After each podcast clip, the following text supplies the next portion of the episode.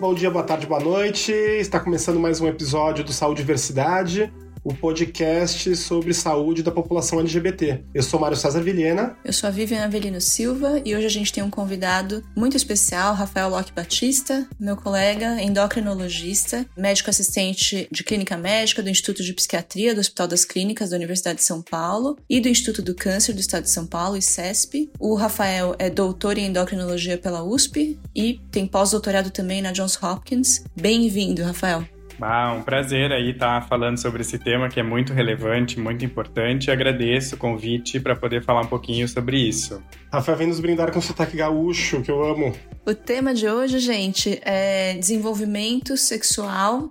Então, a gente vai falar hoje de o que é gênero, o que é identidade, o que é orientação e também como tudo isso se desenvolve no ser humano, tanto antes do nascimento, quanto ao longo da infância e na vida adulta também. Isso com certeza é um tema que muita gente tem dúvida, né? Circula muita informação e é importante esclarecer isso para todo mundo que está ouvindo a gente.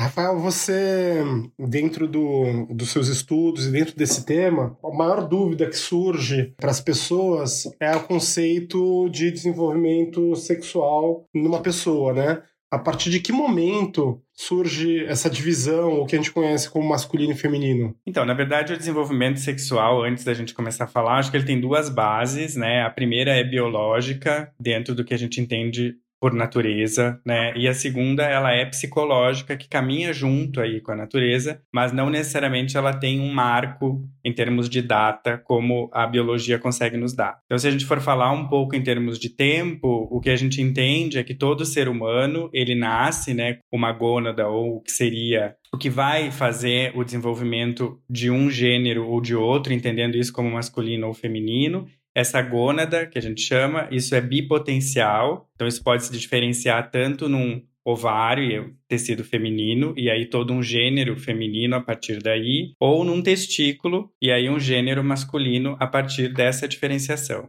Isso no feto, no bebê, acontece a partir da sétima semana. Então, até esse momento, ninguém de fato tem gênero, né, biologicamente falando. A partir daí, a gente começa o início do desenvolvimento do gênero biológico. E aí a gente começa a fazer então essa diferenciação da gônada em ovário ou testículo por um processo bastante complexo que envolve vários genes e processos que é um dependente do outro assim numa sequência e que vai terminar então com a produção de um ovário ou de um testículo normal que vão ser hábeis ou não, né, para produzir hormônios que vão completar esse desenvolvimento biológico de gênero. Então, o desenvolvimento do pênis, da bolsa escrotal, por exemplo, no indivíduo masculino, ou da genitália feminina, no caso do indivíduo feminino. Então, em termos de tempo, a gente tem isso. A questão psicológica ou a parte emocional, psicológica do desenvolvimento de gênero era praticamente depois do nascimento. Então, vai depender muito do fator biológico, mas também do ambiente em que esse indivíduo está e de todos os fatores que vão estar tá sendo expostos a essa pessoa. Rafa, só, só para esclarecer, então, um bebezinho pequenininho, antes de sete semanas de vida, só tem um órgão que é indistinto, que pode virar ovário ou virar testículo dependendo do cromossomo, é isso? Se ele é XX ou XY. Exatamente, né? Na verdade, no momento que tem o encontro lá do óvulo com o espermatozoide, né, já se tem um sexo cromossômico. Então esse indivíduo ou é XX ou ele é XY. Se ele for XX, ele vai fazer a transformação dessa gônada bipotencial num ovário e se ele for XY, num testículo. Mas isso tudo, independente dele ser XX ou XY, fica adormecido até essa data, entre a sétima e a oitava semana, que é quando começa a diferenciação da gônada. E aí, quem tem um Y, na verdade, vai começar a diferenciar essa gônada num testículo, e quem não tem o Y, porque é mais a falta do Y do que a presença de um segundo X, que vai fazer essa gônada se diferenciar num ovário. A gente está aqui num podcast que já tem um montão de letra, e você trouxe mais duas letras X e Y. É, essas letras a gente utiliza para designar o gênero masculino e o gênero feminino. Pode me corrigir se eu estiver errado. Você pode tentar explicar um pouquinho melhor essa questão do XX, XY? Na verdade, assim, dentro da genética que a gente conhece, né, um indivíduo que tem dois X, ele vai ser um indivíduo geneticamente feminino. E um indivíduo que tem um cromossomo X e um outro Y, ele vai ser um indivíduo geneticamente masculino. Isso de uma maneira geral, porque a gente sabe que em biologia a gente tem nortes, mas não necessariamente a gente tem regra, né? E a gente tem várias mulheres que são XY e homens que são XX. Então isso também existe e não é uma coisa anormal, seria uma diferenciação em relação ao que a gente conhece como normal. Mas dentro de uma biologia comum, vamos dizer assim, um, indivíduo XX é do sexo feminino e um XY é do sexo masculino. Então isso é o que as pessoas chamam de sexo cromossômico. É, que é a, primeira etapa, vamos dizer assim, do desenvolvimento sexual biológico, né? A gente tem três etapas, já falando um pouquinho então das três. A primeira é o sexo cromossômico, que é o fato do indivíduo ser XX ou XY. O segundo é o sexo gonadal, que é aquilo que eu falei um pouco antes, dessa gônada que é bipotencial virar uma coisa ou outra, né? Então, se ela se diferencia no masculino, a gente vai ter um sexo gonadal, dependente de uma gônada masculina e, portanto, masculino. E o contrário para o feminino. E por último, a gente vai ter o sexo fenotípico, que é como tudo isso vai aparecer e a gente vai enxergar de fora, que basicamente é a característica da genitália. Né? Então, uma genitália feminina num indivíduo que é cromossomicamente feminino, por exemplo, XX, e que tem uma gônada feminina, que seria um ovário. Então, a gente tem esses três sexos que a gente chama dentro do desenvolvimento biológico sexual, que é o sexo cromossômico, o sexo uh, gonadal e, por último, o sexo fenotípico. Então, como etapas é, no desenvolvimento do bebezinho até ele nascer, né? Do feto até ele virar um bebezinho. Um bebê menino ou bebê menina? Isso. A determinação sexual, né? Que é isso que a gente está falando, né? Como que acontece a determinação biológica do gênero. Então vamos lá, só para complicar um pouco mais a situação. A gente pode ter uma pessoa que cromossomicamente é homem, do sexo masculino, XY, e que tem, sei lá, uma deficiência de receptor do hormônio ou de produção do hormônio por qualquer motivo, e aí na verdade a gônada se desenvolve como uma gônada feminina. É possível isso? E nesse caso, a gônada seria uma gônada masculina, né? Porque o problema estaria no sexo fenotípico. Porque, por exemplo, é um indivíduo que é XY, ele desenvolveu uma gônada, que é um testículo, que produz o hormônio masculino, que é a testosterona, e ele tem um problema no receptor da testosterona, que foi o que tu comentou. Aí, nesse caso, ele é XY, ele tem um testículo, mas ele não tem ação do hormônio, então ele não vai ter uma ah. genitália masculina.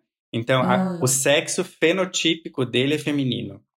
E o sexo gonadal ainda assim é masculino. Agora, é possível ter um desenvolvimento gonadal diferente também. Então, você falou que a, que a gônada, né, que é o órgão que produz hormônio, né, ele tem esse potencial para ir para um lado ou para o outro, né, dependendo do estímulo que ele recebe quando o bebezinho está aí por volta da sétima, oitava semana da gestação, é isso? Exatamente, é. Simplificando um pouco e usando o exemplo para falar até isso que tu comentou agora, a gente tem dentro do cromossomo Y um gene que chama SRY, que é o primeiro que começa a determinação da gônada. Então, a presença desse gene faz com que essa gônada produza vários fatores dentro do órgão, que é a gônada, e aí diferencie isso num testículo. Se não tem esse hormônio, o, esse gene SRY, por exemplo, essa gônada não consegue se diferenciar num testículo. E aí é um quadro que a gente chama de disgenesia gonadal. Então é um indivíduo que tem um cromossomo, vamos supor, XY, mas por não ter esse pedacinho no Y, ele tem uma gônada que não é masculina. Se não tiver o estímulo, seja do Y, seja desse receptor que você falou, aí o, o espontâneo, natural, é a gônada se diferenciar para ovário.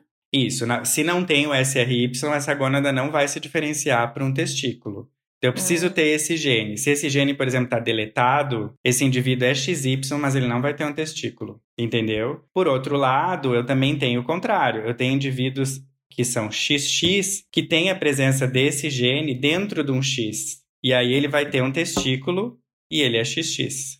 E, e, o sexo fenotípico vai ser masculino? Vai ser masculino. Para ficar claro, né, para quem tá ouvindo a gente, fenótipo é o que aparece, vai, digamos assim, do lado de fora, na casca, né? Fenótipo é o que a pessoa mostra, é o que a gente enxerga, é isso. XX é feminino, XY é masculino, dentro de um contexto biológico comum.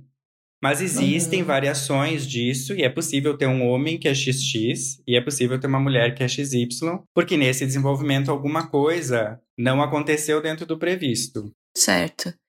E depois disso, Rafa, quando você fala, não, então tudo bem, deu tudo certo, você é XX, tem ovário e, e, nasceu com genitália feminina, ou você é XY, tem testículo, nasceu com a genitália masculina. Mas aí depois disso, muita coisa acontece também, né? Como é que é o depois? Ainda dentro do processo biológico, né? Sem falar ainda da questão psicológica ou psicossexual mesmo. Importante também falar que esse desenvolvimento todo é uma questão cadencial, que isso acontece numa sequência e que no momento que a gente tem, usando aqui o exemplo masculino, mas como um exemplo, né? Então, a gente tem um indivíduo XY desenvolver um testículo, esse testículo produz testosterona, ele vai virilizar a genitália externa. Esse processo está acontecendo todo durante a gestação, que a gente vai ver fenotipicamente quando ele nasce, ou até no ultrassom, eventualmente, né? Mas isso tudo está acontecendo de uma maneira dinâmica durante a gestação. E no momento que tu tem a produção do esteroide sexual, no caso aqui a gente está falando do, menino, que tem a produção do androgênio, que é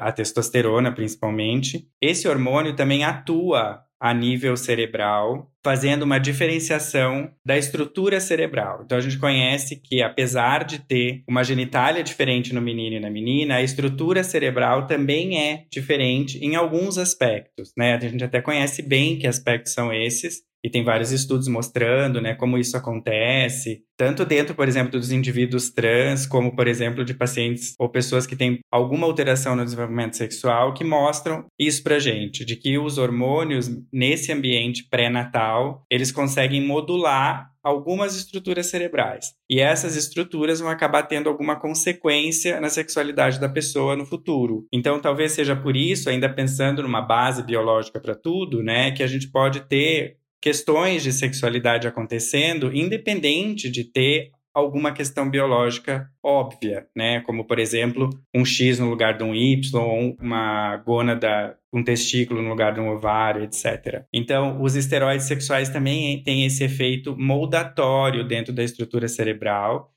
e algumas dessas estruturas estão relacionadas ao comportamento sexual. E essa, esse impacto da presença desses hormônios vai acontecer durante a vida da pessoa, mas vai ser mais proeminente durante a fase da puberdade. E esse processo que a gente chama de ativação cerebral né, da psicossexualidade, ela acontece no período intrauterino numa, numa maneira que a gente fala que é organizacional. Então, a presença do hormônio organiza essas estruturas de uma maneira ou de outra. E aí, na puberdade, né, no período mais posterior da vida, essas alterações elas acontecem uh, num nível que não é mais estrutural, é um nível funcional. E aí ele começa a aplicar, vamos dizer, tudo isso que tinha sido sido colocado em termos de estrutura cerebral lá na vida intrauterina. O que, que é uma gônada?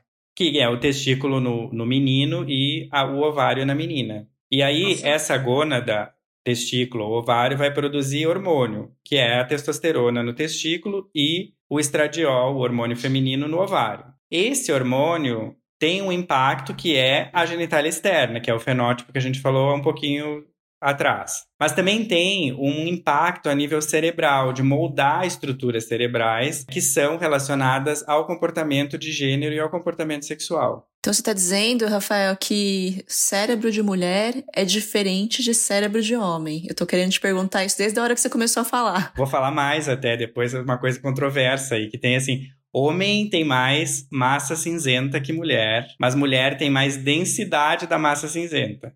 Aham. Agora, o que, que é melhor aí fica, fica para quem tá ouvindo decidir. Mas é diferente, é, diferente na questão, a gente pode até falar um pouco sobre isso. Isso a gente vê algumas coisas, por exemplo, em trans também, né? Que às vezes a gente vê a estrutura cerebral compatível com o gênero de identidade, não necessariamente com o gênero biológico, mostrando aí um efeito hormonal também em relação a isso.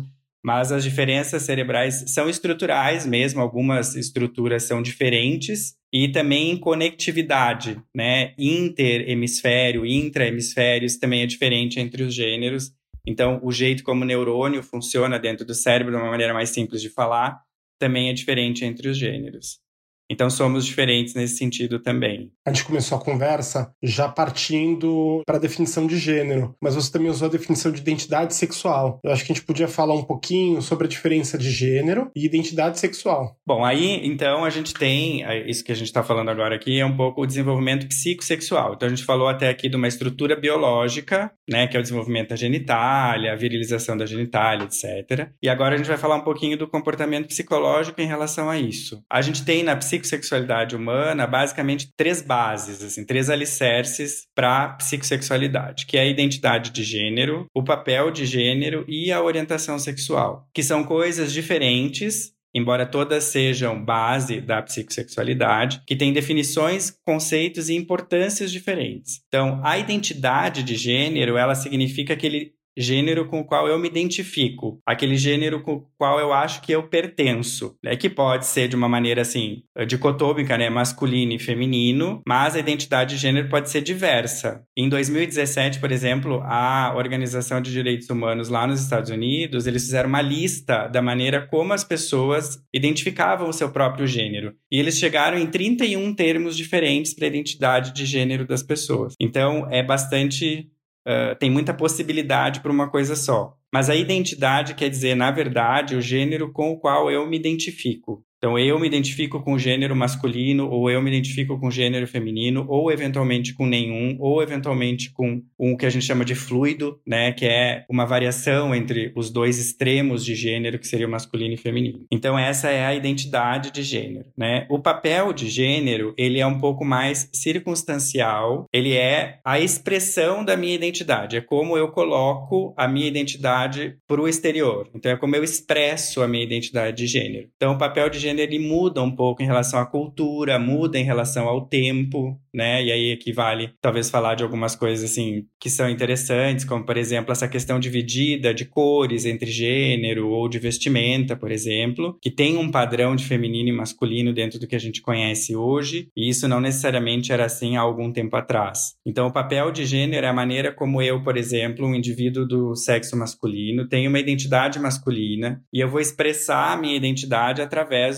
de coisas que eu considero masculina. Então, de cores, do jeito de me vestir, do jeito de me expressar. Isso é o papel de gênero. E a terceira base aí seria a orientação sexual, que é bastante complexa. Eu acho que talvez dos três é a mais complexa, no sentido de ser muito difícil de definir, né? Embora a gente conheça a orientação eh, de uma maneira categórica, né? É homossexual, é heterossexual, é bissexual. Na verdade, a orientação é muito mais que isso. Em termos de estudos, assim, quem estuda isso mais a fundo já conseguiu definir a orientação sexual por sete vertentes, não só o comportamento sexual, né? Por exemplo, qual gênero eu tenho relação sexual, mas também qual gênero eu tenho atração, qual gênero eu tenho fantasia, qual gênero eu tenho comportamento, por exemplo, eu tenho uma estrutura social baseada num gênero ou não, tudo isso influencia a, a orientação sexual. Então, a, a orientação ela é bastante complexa porque ela é bastante diversa e ela é difícil de definir. E hoje em dia a gente consegue enxergar a orientação de uma maneira muito mais aberta do que a gente já viu até algum tempo atrás, e tem alguns estudos interessantes mostrando o quão fluida a orientação é, né? Fluida no sentido de ser dinâmica mesmo. E parece, pelo que os estudos mostram, que na mulher essa fluidez da orientação é maior. A gente não sabe se realmente é mesmo ou se as mulheres têm mais abertura para poder expressar a própria orientação, vamos dizer assim, não tão categórica delas. Rafa, tenho duas, duas colocações que eu queria expressar aqui para você. A primeira é em relação ao papel de gênero que você estava falando, né? Então, o papel de gênero depende do tempo e espaço também, né? Da cultura, do momento em que, em que isso está sendo considerado e da, da situação. Então, cor de rosa expressa o papel de gênero feminino e azul expressa o papel de gênero masculino, é isso?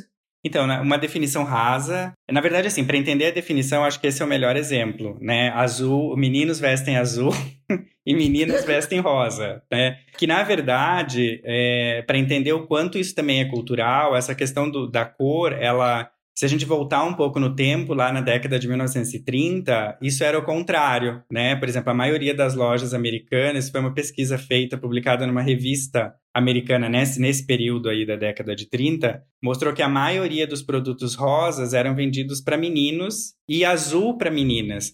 E tinha um sentido nisso. Eles enxergavam o rosa como uma cor mais forte e atribuíam isso ao gênero masculino como uma característica de gênero. É, a questão do rosa e azul ficou mais colocada a partir da década de 60 e mais por brinquedo do que por roupa. A questão da Barbie, por exemplo, trouxe muito rosa para o feminino e acabou ficando uma, uma marca de gênero. Mas para explicar um pouco o papel, porque eu acho que independente da cor, né, é o sentido do que eu quero expressar, o papel é esse. Então vamos supor, a gente vê uma menina que se veste de rosa e brinca com boneca e tem amigas que são meninas, ela está expressando um papel de gênero feminino. Então é a expressão da identidade dela. E isso diz muito, assim, o papel de gênero diz muito, principalmente quando a gente avalia uma criança. A criança nem sempre tem a identidade de gênero completamente consolidada, né? A identidade de gênero, na verdade, é um processo que se estrutura a partir dos oito anos e é a partir dali que a gente consegue, de alguma forma, também avaliar. Mas antes disso, quando a gente quer avaliar gênero, a gente pode avaliar pelo perfil de roupa e de brinquedos que essa criança também faz, e isso é uma maneira dela expressar o gênero.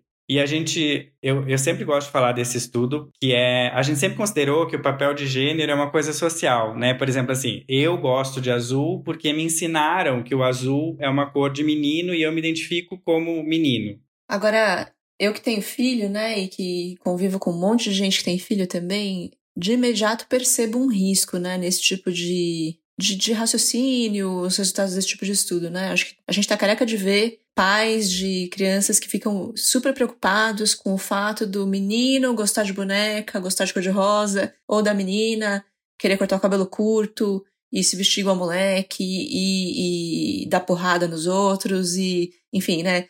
exercer um papel de gênero que não é o que condiz e eles querem meio que tentar redirecionar esse papel de gênero da criança para tentar ajustar, digamos assim, né, entre aspas. É um crime ajustar qualquer coisa, né? Porque a criança e até um pouco do que a gente conhece da própria criança trans, né? Assim, a criança, ela tem um sentido mais conectado com ela mesma na expressão do que ela está fazendo, seja no brinquedo, seja no que ela gosta, seja no cabelo. E às vezes, muitas vezes, quando é alguma coisa não quando ela expressa alguma coisa, vamos dizer assim, não necessariamente alinhada com o gênero dela, não quer dizer uma identidade isso. Quer dizer muitas vezes uma projeção, um alinhamento, algo que ela achou interessante. Não quer dizer que aquilo é ela, porque ela nem sabe direito o que ela é numa idade de criança, né? Principalmente muito cedo. Então, não tem que direcionar nada. Eu acho que a questão é deixar a criança expressar, porque isso não vai definir ela. É, a gente está falando aqui de papel de gênero. Então, primeiro a gente falou que existe o gênero masculino e feminino. Se você nasce com é, o hormônio, a genitália, os órgãos e é masculino, você é menino, ao contrário, você é menina. Existe identidade de gênero, como você se vê na sociedade para você mesmo. Eu me enxergo como menino, eu me enxergo como uma menina. Os dois não precisam necessariamente coincidir. Aí agora a gente está falando de um terceiro elemento que compõe o que é a pessoa, que é o papel de gênero. E aí você citou dois estudos para falar sobre isso. O primeiro estudo, você fala sobre essa questão que, é muito aplicada nos dias de hoje, que é a questão de cor, e você está falando que isso é, é uma questão que, na verdade, o que de, determina isso, de acordo com, com esses estudos, é um determinante social. Ou seja, alguns anos atrás, é, notava-se que a, a rosa era a cor de menino e hoje para o senso comum, azul é uma cor de menino. Ao mesmo tempo, existem brincadeiras que são consideradas brincadeiras de menino, brincadeiras que são consideradas brincadeiras de meninas, principalmente quando a gente trata no cuidado e um cuidado conservador de, de crianças e da sociedade. Tem uma coisa que é muito curiosa que é a questão da saia. No Brasil, por exemplo, é muito claro que saia é coisa de mulher e calça é coisa de homem. Mas se você vai, por exemplo, para a Escócia, os homens são os que usam, ou então para o Sudásia, os homens usam as saias, que é o long na Índia ou o kilt na Escócia. E tudo isso passa a não ter o menor sentido, né? Não são mais determinantes. Mas é, são exemplos aí, né, de papel de gênero por causa dessa questão social. E vai muito mais além, né? Tem a questão, por exemplo, de se cumprimentar com um beijo. Em algumas culturas isso é feminino, tipo, homens não podem se beijar se cumprimentar com beijo. E em outras culturas, tipo do Oriente Médio, por exemplo, o, os homens se, se cumprimentam com beijo. Então, isso também é, é, um papel de gênero, né? Onde tu tem definição de gênero em relação a um comportamento, a gente está falando exatamente disso. E ao mesmo tempo, para uma criança pequena que apresenta ou que manifesta um papel de gênero isso, ao mesmo tempo, não é determinante do que vai ser a identidade de gênero no futuro e, tampouco, pode ser manipulado para redirecionar a criança para um lado ou para o outro que o pai acredite que é o mais certo. Não, eu acho que, assim, não é preditivo, né? Tipo, não quer dizer que porque uma menina tá brincando com um carrinho, ela vai ter uma identidade masculina, uma orientação, no caso, homossexual, por exemplo. Com certeza não quer dizer, e desalinhar isso, eu acho que gera mais problema do que deixar que a criança criança experimente aquilo que ela está querendo. Porque a questão, aí falando um pouco da criança em si, o, o proibido, o por que não, o por que, que eu não posso, desperta um interesse muito maior do que o interesse genuíno pelo brinquedo, pela cor, pelo gênero. Então, sem dúvida, a, a liberdade de expressar o gênero para a criança é a maneira, uma das né, maneiras mais saudáveis de tu permitir que ela expresse a sexualidade dela sem nenhum viés de interferência de pais, de escola, de qualquer coisa desse tipo a gente pode transportar isso para a idade adulta, também adolescente adulto, para comportamentos. São considerados é, comportamentos de menino e comportamentos de menina, né? Até no mundo LGBT, e isso a gente falou em uma outra entrevista é, que a gente fez com o Flip, vão se criando preconceitos que a gente vai importando para os nossos universos. Por exemplo, conceito de eu sou gay, mas eu sou ativo, não sou passivo, né? Como se existisse uma categoria que, por mais que eu seja gay, é melhor ser ativo do que ser passivo. Ou então, comportamento de homem, mesmo para os heteronormativos e heterossexuais, não pode usar brinco e não pode usar vestido, que é a discussão que a Laerte trouxe nesses últimos anos, que era o Laerte, depois virou Laerte, foi se transformando em a Laerte com o tempo, né? É, eu acho que é um bom exemplo aí que tu tá falando. Na verdade, assim, é um pouco o estereótipo estereótipo, né? Essa questão, por exemplo, ah, do, do, gay ser só ativo, acho que aí tem uma questão que não é o papel, aí é um pouco. A, a, a gente está falando claramente da orientação. E é uma questão, talvez, de aceitação da própria orientação. Mas, por exemplo, definir assim: ah, não, eu sou gay, mas eu, eu tenho um comportamento masculino, só gosto de comportamento masculino.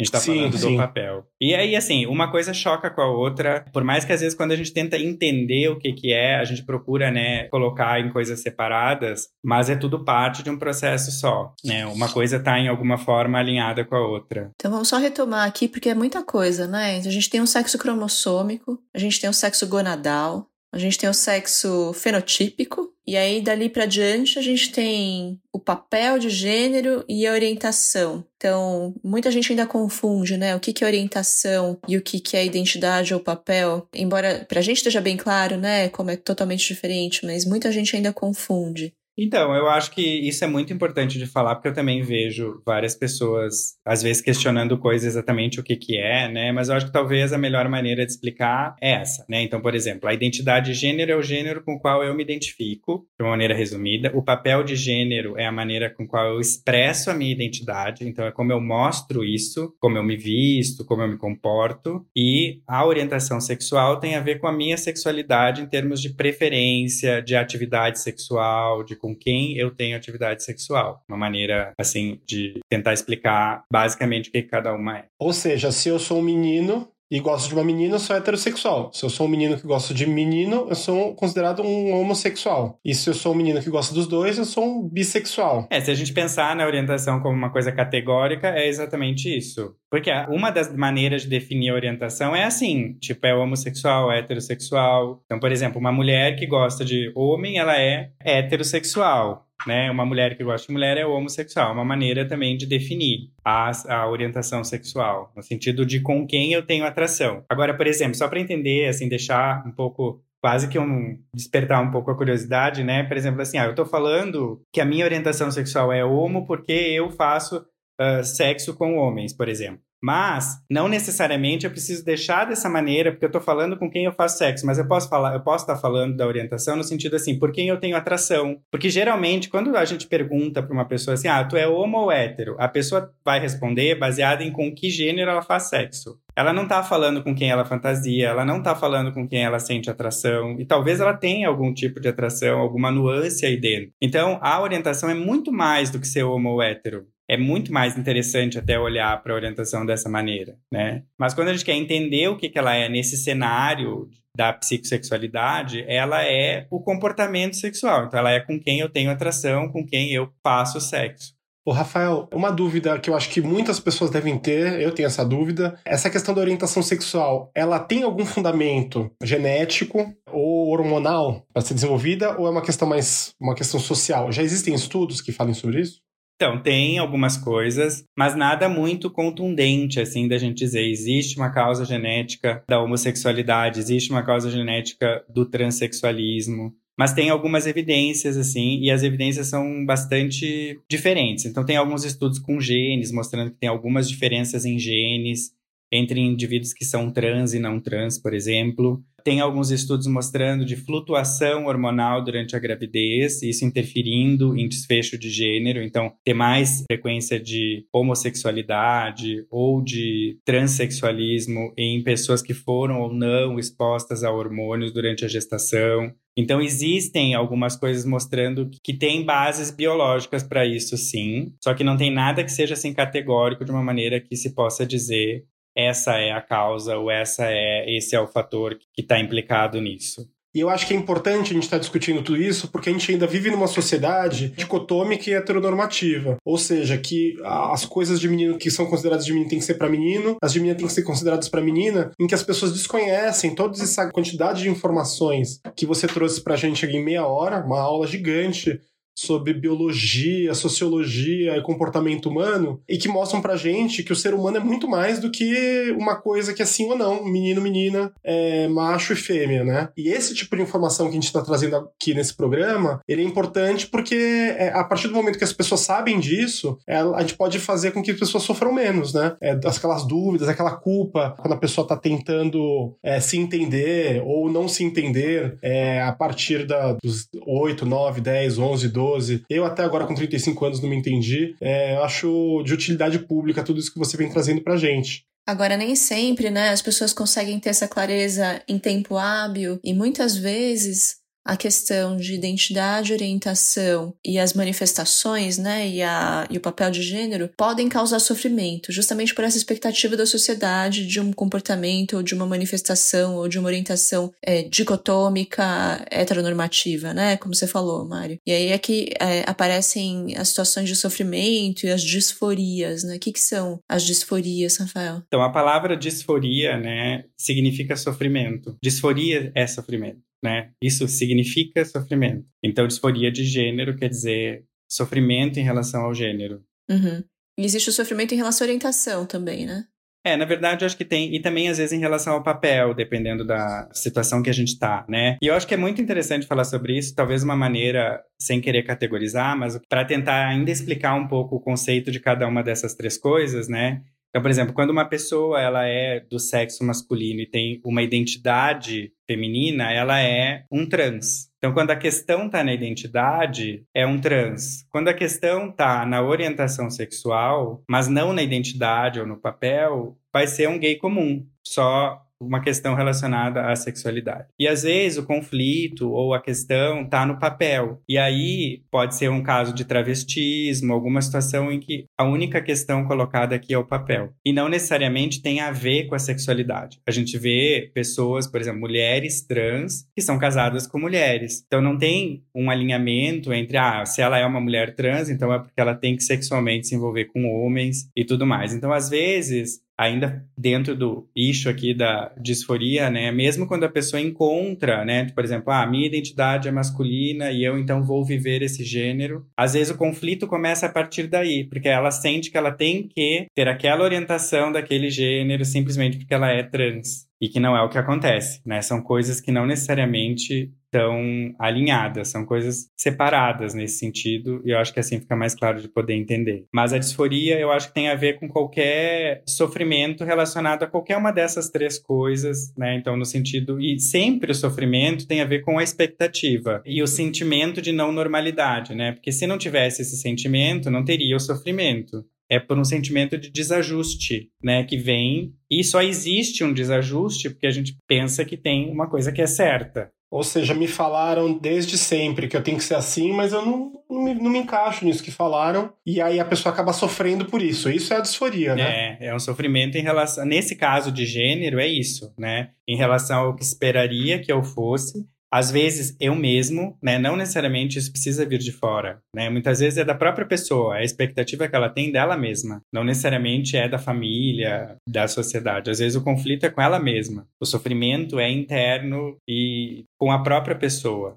né? Cada um tem que aceitar isso, uh, independente do quanto de fora isso está sendo também cobrado ou isso também está causando sofrimento. Acho que tem um sofrimento que é, que é bem individual assim também.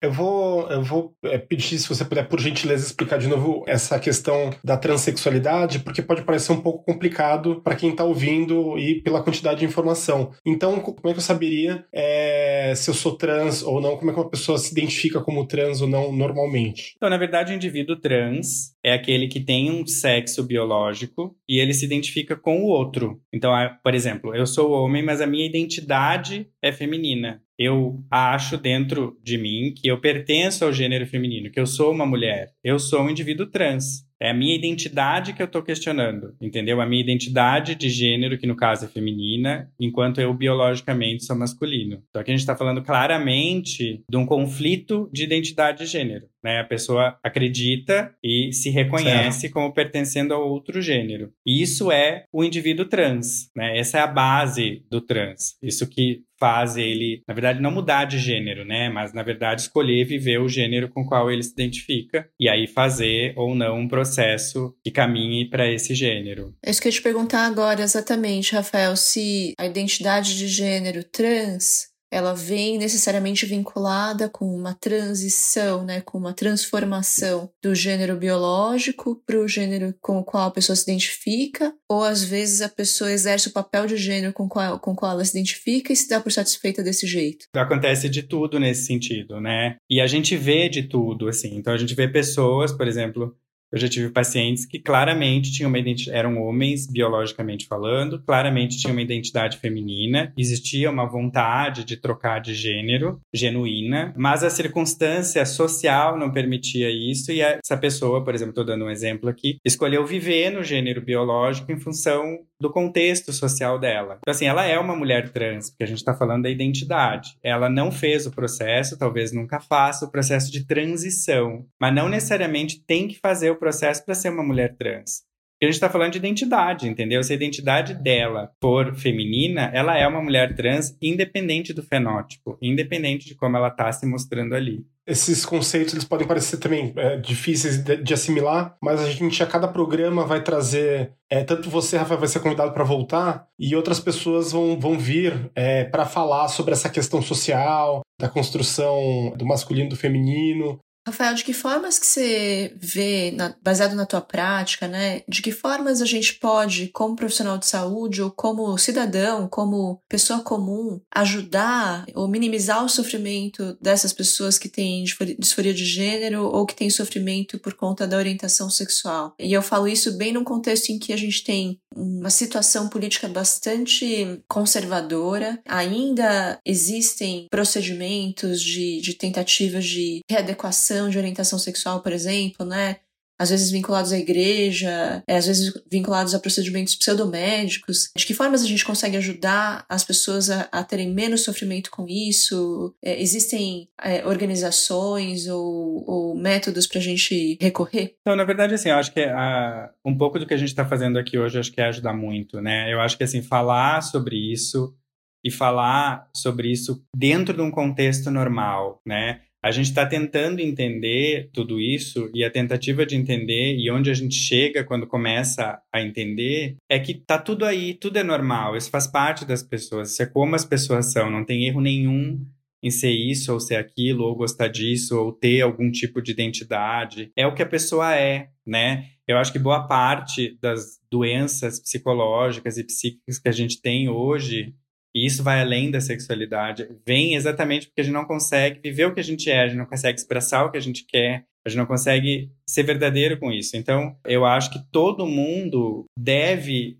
aliviar seu sofrimento e entender que o sofrimento ele não deveria ser real. porque ele é só uma percepção, né? Ele é uma percepção no sentido de que ninguém vê como deveria ver. Então eu acho que é esse sentimento de que faz parte, de que é normal e de que tem muita gente olhando para isso e vendo isso como uma coisa normal, eu acho que isso é um alívio muito grande. Conversar, eu acho que sempre conversar com pessoas que estão passando pela mesma situação, né? Não só dentro da questão do processo de transexualização. Uma das coisas também que a gente faz, eu estimulo isso muito com pacientes, por exemplo, é conversar uma com a outra, por exemplo, entre mulheres trans, por exemplo principalmente quando estão naquela fase de início de transição, ou, por exemplo, para aqueles pacientes que são que querem fazer transição ainda na adolescência, que é uma coisa um pouco mais complexa. Uh, eu acho que falar com pessoas que estão vivendo a mesma situação ajuda muito, porque tu ganha, tu partilha do mesmo problema, né? Então, isso faz com que tu ganhe visões diferentes da visão do que tu tem. Então, eu acho que isso ajuda muito também para qualquer pessoa, né, em qualquer condição. Mas eu acho que falar sobre isso e enxergar isso como uma coisa normal talvez seja o que mais cause alívio.